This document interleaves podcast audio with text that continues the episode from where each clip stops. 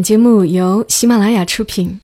有些东西明明一文不值，却不舍得扔掉；有些故事其实很平常，我们却念念不忘。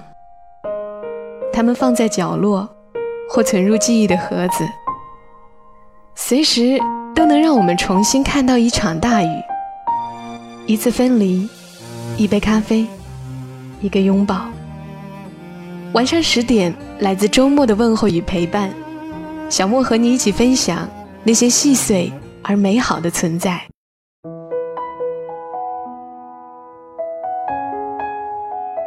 欢迎你的收听，这里是晚上十点，周六的晚间，和你分享那些细碎而美好的存在。我是小莫，大小的小，沉默的默，在广东深圳问候你。大概在两年多前，我曾经想要读一篇文章给你们听，并且我已经录了一遍，可是录完发现不是我想要的感觉，所以就没有发出来。我今天重新找到这篇文，觉得好像现在的自己可以更好的用声音来传递这篇文字了。这篇文章来自于作者七景年。是他之前的书《灯下沉》当中的待续。但愿你拥抱的人正泪流不止。北京的这个夏天似乎还算多雨，闷热了一阵儿，天就猛地揭开锅下一盆雨，沸腾的燥热也就平息了。扣上锅盖，生活的文火。继续煮着我们，煎熬加热，直到下一次沸腾难耐，又再来一盆雨。记得年初的时候，连续一个月都没有下雨。冬末的寒燥，令人每天早晨醒来时喉咙灼烧。有好几次梦见故乡下着雨，青鸾雾润，一只鸟啼。刺破空山静寂，还会梦见在新西兰南岛时，清晨六点，被阵阵浪潮声吵醒。拉开帐篷的一瞬间，赫然望见粉红色的朝霞涂满了海平线，温润的海风迎面袭来，清凉如洗。然而醒来的时候，窗外多数时候有霾，偶尔有风。我困在斗室，盯着外面昏黄的天，一时想不起这是在哪儿。在越来越了解人与人之间的薄弱、游戏规则的冷漠之后，渐渐会对许多事接受得更自然。时间在流，人也会走。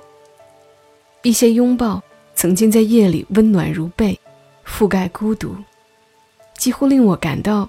生有可恋，但是在那幻觉消失之际，我就已谅解，那仅仅是幻觉。人对抗自身弱点的方式，往往是愚蠢且不自量力的。一次次走入同一种困局，寻找同一种快感，接受同一种失落，真是一点新意都没有。下一次。往往重蹈覆辙，在一次次被那种失落剥夺得体无完肤之后，人会变得温和、蜷缩，接受长夜有尽，白昼有终，只能用下雨的梦境润滑生活的干燥。两年前的冬末，在北京认识了一个旅伴。在一个偶然的夜晚，同一辆车上，他坐在副驾驶，我坐后排。百无聊赖之中，问起彼此喜欢的书。他提起台湾作家胡树文，令我刮目相看。对话从这个契合点开始，流向无边无际。他开始聊起一些过去流连过的异国夜晚。气息各异的姑娘们，浓淡各异的酒，冷暖各异的手，深浅各异的海。晨光中醒来时，百叶窗帘透进来的，仿佛信件纸那样，一行一行的阳光。我坐在后排，盯着他的左肩一角，静静听着。莫名的想起一些海边的黄昏，圣托里尼岛的落日，雾色弥漫的山林，直布罗陀海峡的桥。我能像分辨香水的前香、中香、尾香和整体的基调那样，分辨出他说起旧爱的时候，语气里的困惑、无奈和犹豫三种成分。基调是落寞。而怅惘的，但又带有任性与野性。他给我看了一张他在巴黎时候的照片，倚靠着阳台的边栏，仰身抚发。可以想象拍照的那一刻，清风将他的妩媚一丝丝吹散，飘扬在巴黎雨后的馨香之中。那是他二十岁的时候。后来，我们有过无与伦比的美妙旅行。在缅因州的阿卡迪亚，傍晚时分，沿着盘山公路开到山顶，我们并肩坐在岩石上，看了一场终生难忘的落日。在猩红色的晚霞里，想到眼前史诗般的时刻，注定稍纵即逝。平淡枯燥的生活。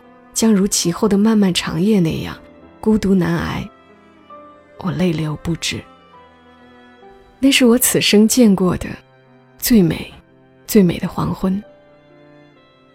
哎，那个夏天，差不多结束于纽约的入热。为了 K 歌，我们不惜从曼哈顿坐了一个多小时地铁，窜到污浊逼仄的法拉盛。凌晨四点，在一家台湾人开的 KTV 里。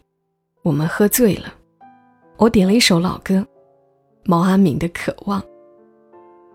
我无意中说：“这是我母亲最喜欢的歌。”他一听，接了句：“也是我母亲最喜欢的歌。”话音未落，即失声痛哭。子欲养而亲不待的事，我实在无法想象。此时此刻。我只能抱着他，在我怀里嚎啕。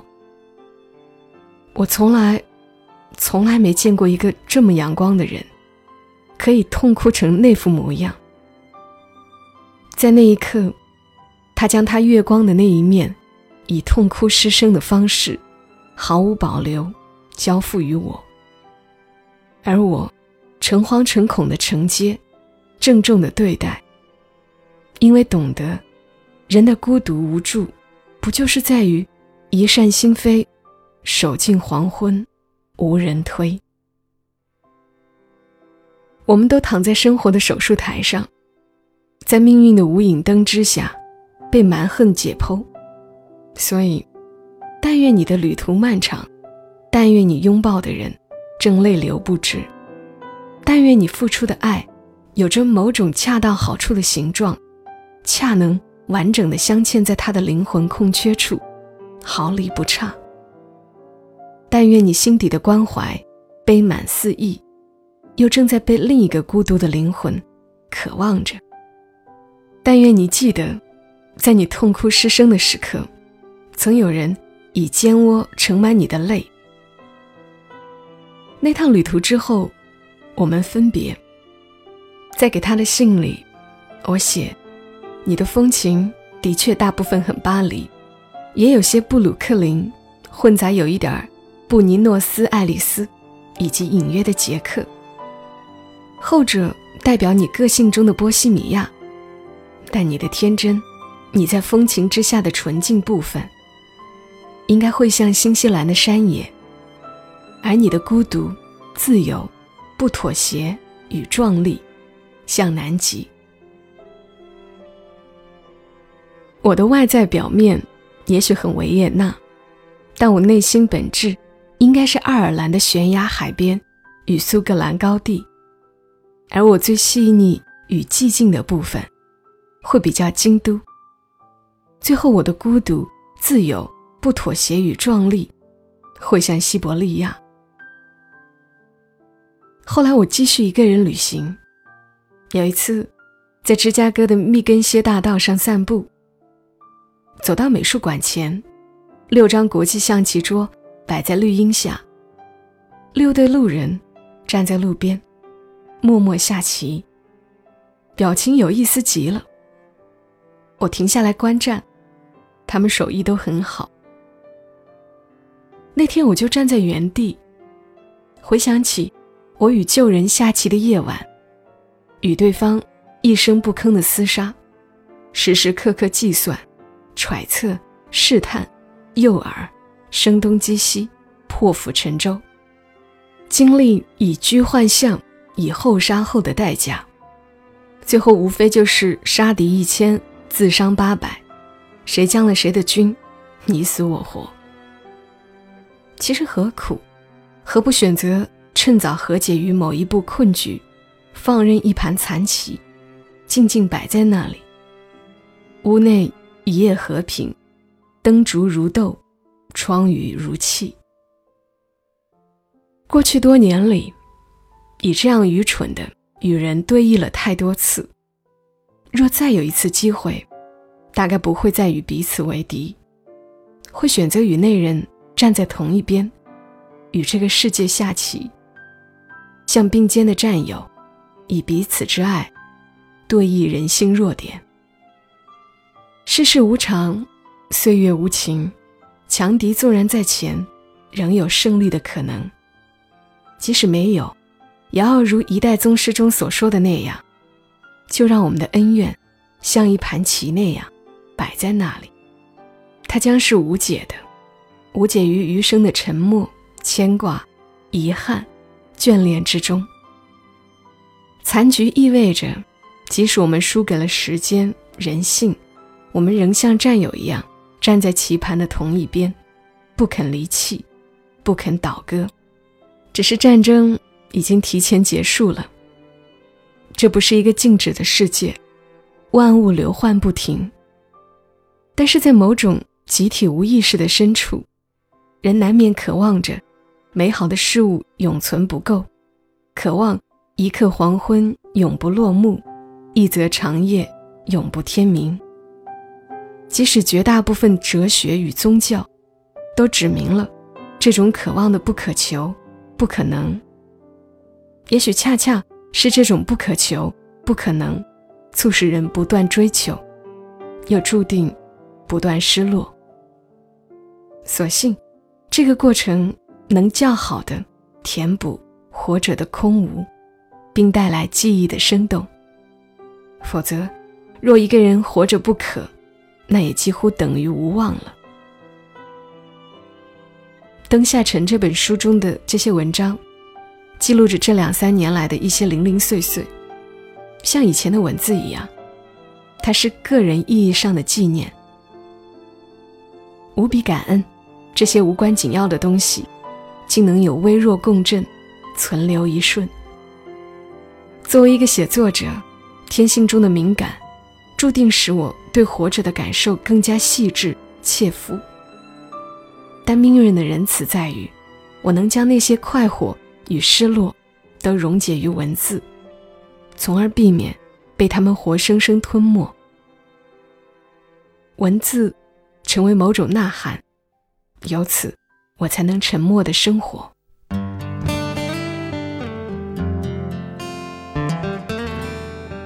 刚的文字来自于作者七景年。我细细的看了两遍，看第一遍的时候就想要念给大家听，看第二遍的时候还是这么想的。很多句子要静下来细细看。如果你还喜欢，但又不甚明了，也许可以多听两遍。七景年说，他这三四年一直在行走，在经历。对于故乡的思考，常常是在他乡完成的。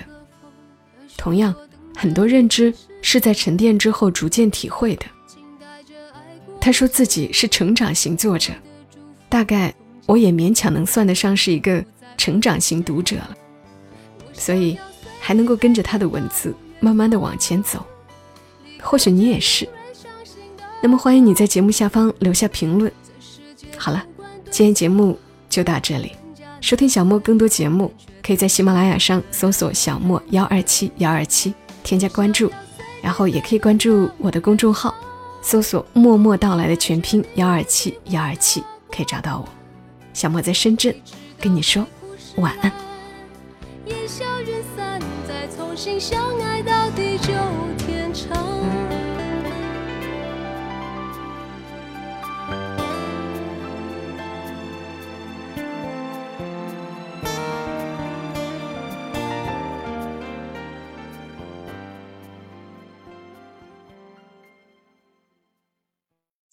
马拉雅，听我想听。